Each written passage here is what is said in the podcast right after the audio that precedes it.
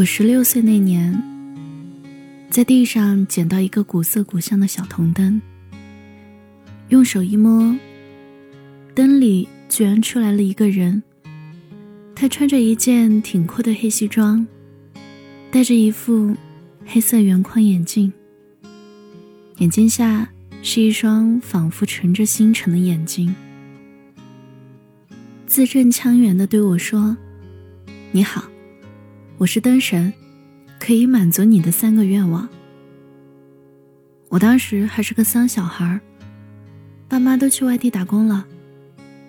我便一个人洗衣做饭、上学回家，加上性格也相当孤僻，没什么朋友，整天都是孤零零的。终于来了一个愿意和我说话的人，还说要满足我一个愿望。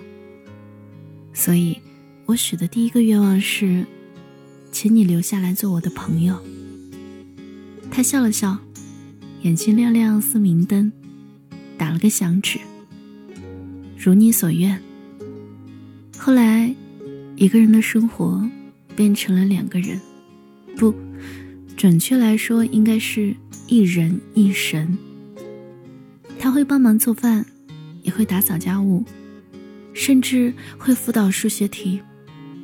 看来我找了一个多才多艺的灯神朋友。有一天，我支着头看他，问他。为什么选择了我？他说他也不知道，但可以确定的是，神灯只会挑选那些内心温柔的人，而且愿望的实现也有着各种条条框框，比如不能许贪婪的愿望。假如我的第一个愿望是成为世界首富，那他就会变成风筝飞走啦。我心里暗自庆幸。其实我还是挺想成为世界首富的，提前断了我的念想，也好过之后因为后悔而抓心挠肝。另一个比较重要的限制是，每个愿望之间最多隔六个月。他问我第二个愿望是什么，我说我还没有想好。其实我不想许第二个愿望，有他陪着我，就挺好的。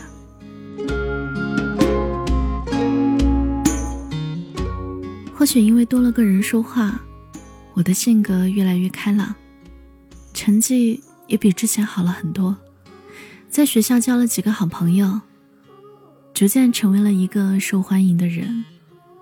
人和人之间的情感，仿佛是时间的催化剂。一个人的时候，总觉得时间过得很慢，而当你被爱包裹的时候，时间就如同滚滚的流水一般。六个月的时间很快就到了，我又要许愿了。我拿不定主意，可怜兮兮看着他，他摇摇头。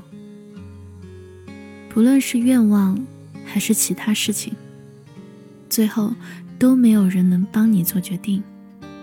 我想了想，决定让我周围的人都身体健康。我去上学的时候。一个病了很久的同学，终于康复来了学校，边读书边抹眼泪。隔壁中风的老爷爷，终于能够颤颤巍巍的起来走几步。他的小孙女在旁边高兴的又蹦又跳。那天晚上，我接到爸妈打来的电话，他们惊喜的告诉我，困扰很久的腰痛居然停了。今年过年的时候会回家。我趴在桌上哭了很久很久。灯神也在我旁边站了很久很久。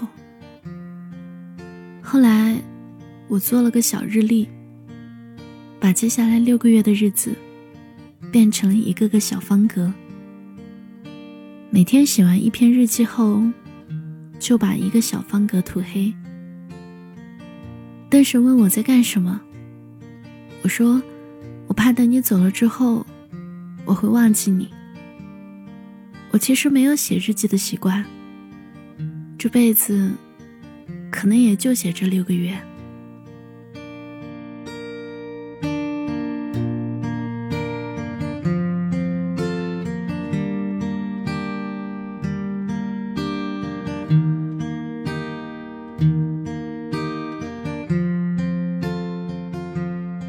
很快，所有的白色小方格全都变成了黑色。我得许最后一个愿望了。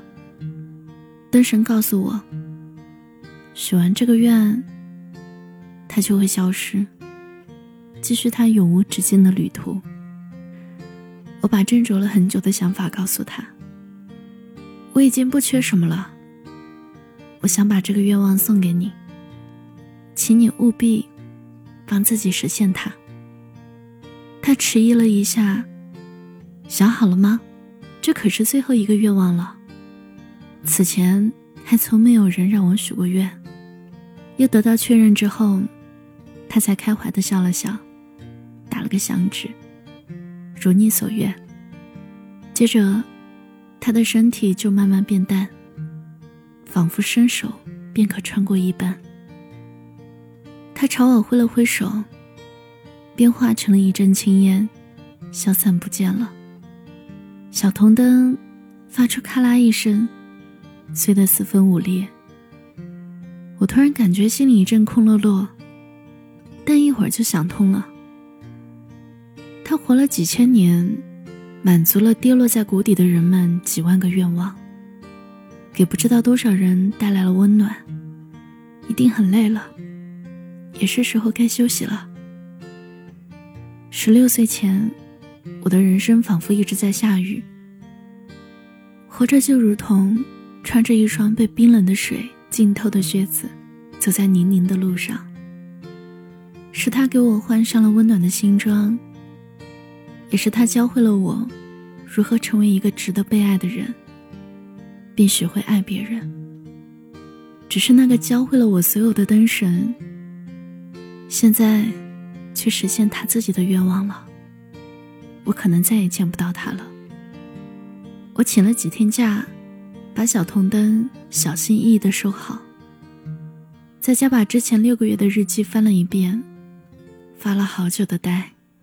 回学校的那天，听同学说班里新来了一个老师，生得十分好看，眉目如画，人也很温柔，声音里仿佛带着魔力。我没在意，也不关心，只是低头看书。同学们好，我听到了熟悉的声音，猛然抬头。他穿着挺阔的西装，戴着一副黑色圆框眼镜，正在对着我微笑，眼睛亮亮的，好似明灯。